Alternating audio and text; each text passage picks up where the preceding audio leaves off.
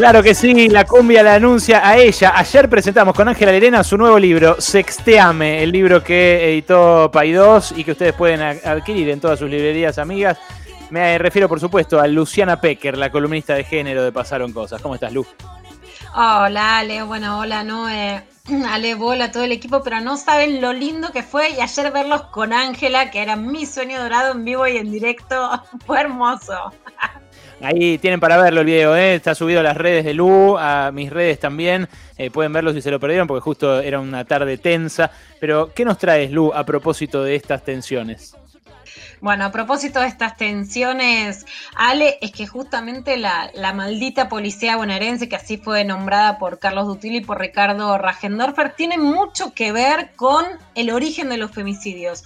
No solo por un lado, como en el femicidio que se dio esta semana, en donde la policía había dejado ir, solo le había pedido el DNI al, al que es hoy el presunto femicidio de Ludmila de solo 14 años, sino muchas veces la responsabilidad directa. En 12 años, que la Casa del Encuentro contabiliza la cantidad de femicidios. Desde el 2008 hubo 198 femicidios que fueron cometidos por agentes de seguridad. O sea, que las mujeres fueron asesinadas por armas provistas por el Estado para cuidar a la sociedad. Y solo en este... Sí, Ale, decime. No, increíble, increíble. Es un dato tremendo, tremendo. Es un dato tremendo y solo en, el, en este año, en el 2020, hay ocho femicidios cometidos por agentes de seguridad que tienen el arma y también tienen en muchos casos la pericia. O sea, un caso que es muy habitual y que yo he cubierto muchas veces incluso en La Plata es de mujeres que presuntamente se suicidaron y que en realidad la familia sospecha que es la pareja o la expareja policía quien la mató, porque saben también cómo montar una escena del crimen.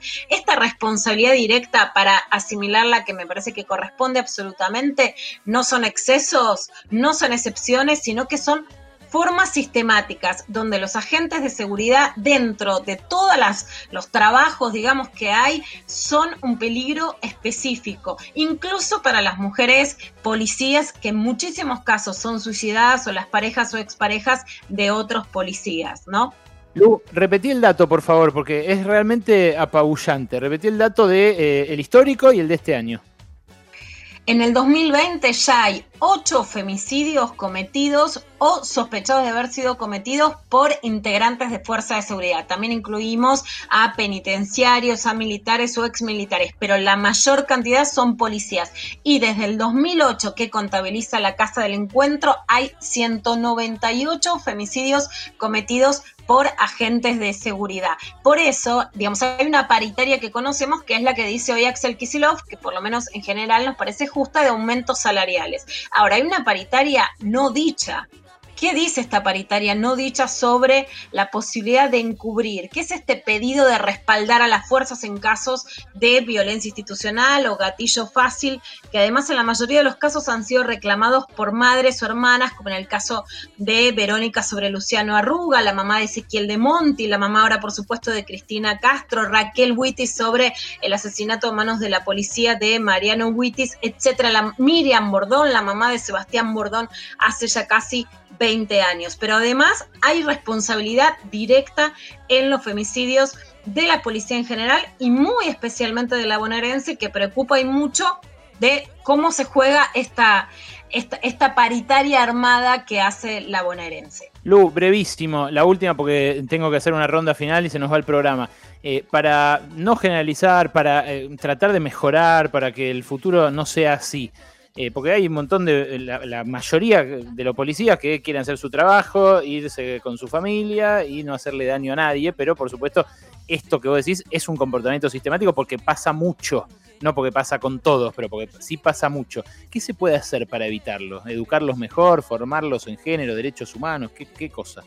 Sí, sin lugar a dudas, la formación policial tiene que incluir capacitación en género, tiene que incluir pericias cuando se les da armamento y que esa pericia tenga perspectiva de género, tiene que incluir la revisión de sus comportamientos y tiene que incluir la medida explícita de que no haya encubrimiento si hay violencia de género y por supuesto son sospechados de femicidio.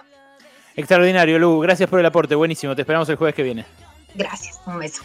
Luciana Pecker, nuestra columnista de género, cerrando un programa cargado